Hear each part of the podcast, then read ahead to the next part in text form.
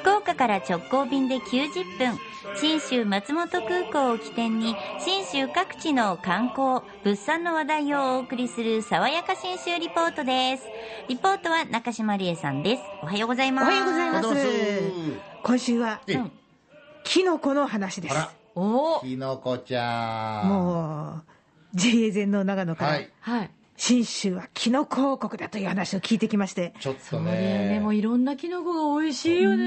ね。まなんですけど、僕ね、最近、きのこ鍋にハマってまおし。ってときたえいいじゃんもう鍋にね、きのこ5、6種類とね、本当に鶏肉とネギ入れて、こわあれめちゃくちゃうまいんですよ、マジで。ね、勝手に出汁が出るし。そうあそう。今そう今のことは多分今日説明するポイント全部押さえて鍋を作ってる予感がしたあら、本当にちょっと教えてもらっていいですかいきたいと思います、はいまあ信州私もはっきりあの長野県はキノコ王国だって言いましたけども、その理由について JA 全農長野福岡販売事務所の中山優子さんがこうおっしゃいます、はいまあ、野生のキノコももちろんあるんですけど、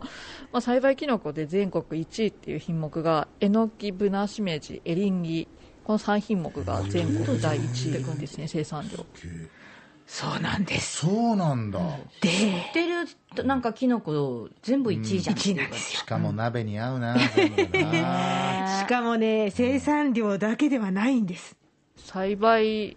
の発祥の地といいますかそのしめじとかも、まあ、発祥で、まあ、作り始めたっていう長野県南北に長いんですけれども、南の地区になるんですけど、ですね、そっちの方でしめじのあの発祥の地になってたりしますしえのきたけについては北進といわれる北の方の地区なんですけどの松代ってところがまあ発祥の地っていうふうに言われてますね。確かに長野に行ったらなんかキノコよくだってあのそばに入ってますもんねキノコそばってのがあるんですよはいね。美味しい。そう。かなるほどしいたけの栽培は群馬が最初って言われてますからねやっぱあの辺なんでしょうねしいたけに関しては長野県じゃないって言ってました、うんあ、本当うん、にあ。のえっ、とですね、しえっ、と、なめこまが3位っつったかな、へーでもやっぱベスト3には入ってるんだよね。抑えていやるもんうです圧よ倒的にね。入ってますよ多分、うんで、まあ、中山さん曰く、その私もほら九州にもね、キノコの産地あるんうんで、はいはいはいうんですよね、でも信州のキノコがやってくるっていう、その辺を聞こうと思ったら、もちろんその近州に産地もありますし、美味しいキノコもあるんですと認めた上で、こうおっしゃってました。湿度のあんまり多くない地区で作られているので、まあ、またちょっとその味の部分ではやっぱ違いがあるかなというふうに思いますしやっぱ最初に栽培を始めた地区でもありますので、まあ、やっぱり伝統的に作り方っていうのはやっぱりあると思いますんで、まあ、そこら辺ちょっとまた味見をしていただければなというふうに思いますね食べてもらってちょっと違いをそれぞれ感じてもらえればいいかなと思ってるんですけどいや、でも、行って、あそ、あちらでいただくと、本当に美味しいってわかりますよね。味味の違いありますなんか、う泊まったホテルとかに、やっぱりキノコの天ぷらとかいっぱい置いてあるんですよね。お蕎麦に入れてくださいとか。なんかね、旨味が違うんですよね。あれ何なんだろうと思うぐらい。食べ比べてそこそこの産地のキノコの美味しさを分かるようになったらかなりのもんだと思うんですよね。いや、本当行ってみたら、うわ、うわ美味しいってなっちゃうよ。そうっすねわだかかるらわかるちょうどその、えっと来週以降かな、甲府九州で新州キノコフェアっていうのがあるんで、まあ、福岡だと F 甲府とかのお店で買えるんで、せっかくのチャンス試してほしいと思うんですが、はまあ、キノコ好きなあなたのために、はいはい、い。ね中山さんに、まあ、美味しさの目安みたいなものを聞いてみましたよ。弾力があって張りがあるっていうのがいいキノコなんですけど、鮮度のあるいい美味しいキノコになるんですけど、ちょっと水その日にちが経ってくると水っぽくちょっとなったりとか、あの白い菌糸がちょっとだけ出てきたりとか、まあ、これが出たら食べれないっていうわけじゃなくて、まあ、早く食べてもらえれば問題ないですよっていうとこなんで、美味しく食べれるうちに食べてくださいっていう合図だと思って早めに食べていただくことが一番かなと思いますね。なるほど。あれは、じゃあ、あ、これもうダメなんだ、じゃなく私も思ってたんです。ねねえあだから間もなくですよっていう叫びなんですよね、キノコのね。最後のおたけびよ。そう、急がなきゃっていう印だと思ってほしい。ねさらに大事なお鍋にも使えるおこんな知恵いただきましたよ。キノコの場合はもう水の状態から入れてもらうとお出汁といいますかあそうそうそうそう出てあのいいのでで旨味がやっぱ増すのがその60度から70度ぐらいのその温度帯であのーまあ旨味が出てくるっていう風になるので水から調理してもらって、えーまあ、そのぐらいの温度のあたりで旨味が出てくるっていう風に覚えておいてもらえればそうそういいかなと、湯だった状態からだとちょっとそれが出にくくなっちゃうんで完全に沸騰してからやってたわ。ミートゥーですい。やー、水から。根菜類とキノコは水からっていういや、知らなかった。今日のキノコ鍋から水いきましょう。確かにはあ、そうで、なんそか、うだったの。火が通り過ぎるってことは確かないか、キノコはね。うまみ出るんですよ。確かに。そう炒める時もね先にキノコ入れた方が油分強と水素取っていいっていうなるほど、ななるるほほど、ど。なるほど。あの、エ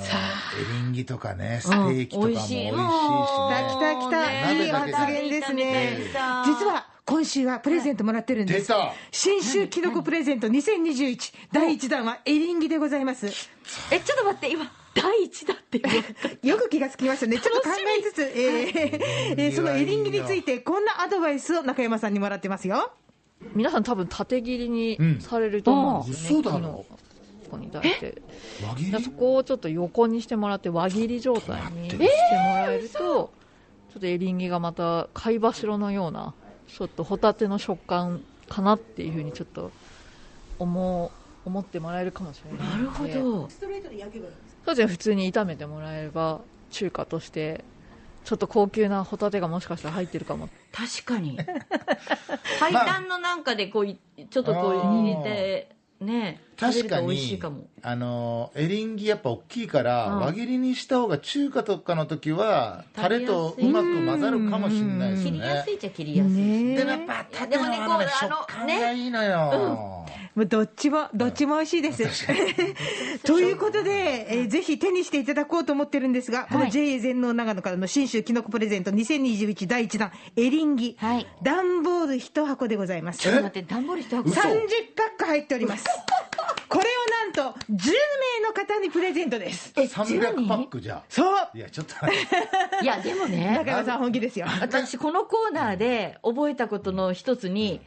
キノコは冷凍していいっていうのをさあさあさあえエリンギも大丈夫ですかえー大丈夫です。もうだってあれからどんどん冷凍庫入れてるよ、分けてもハッピーになりますんえで、メごめんなさいール、ファックス、おはがきでね、ご応募いただきたいと思います。はーい、えーご希望の方はあなたのお名前、おところ郵便番号も入れてくださいね、でお年電話番号そして新種のエリンギっていうふうに大きく 希望で書いてですね、業者さんでもいいですよそう 本当はい、だよ、はい、全然いいですメールかファックスまたはおはがきで応募してください。はいメールは、den アットマーク rkbr.jp、den アットマーク rkbr.jp、ファックスは092-844-8844、092-844-8844番。おはがきは、郵便番号814-8585、郵便番号814-8585だけで、住所はいりません。郵便番号だけで届きます。RKB ラジオ、連陸じゃんけん、新州のエリンギ係というふうに書いて送ってくださいね。えーおはがきは1月20日、今度の水曜日到着分までが有効となりますので、えーなんかあの、せっかくだからね、ご近所にまた分けていただくとか 本当っす、ね職場でプレゼントとかね、あるかもしれませんね。えー当選者は来週のこの時間に発表いたします。はい。キノコ王国新州への玄関口は新州松本空港です。福岡空港から FDA 富士ドリームエアラインズの直行便が90分で結んでます。ただし、緊急事態宣言下での不要不急の移動はお控えください。爽やか新州リポート、中島理恵さんでした。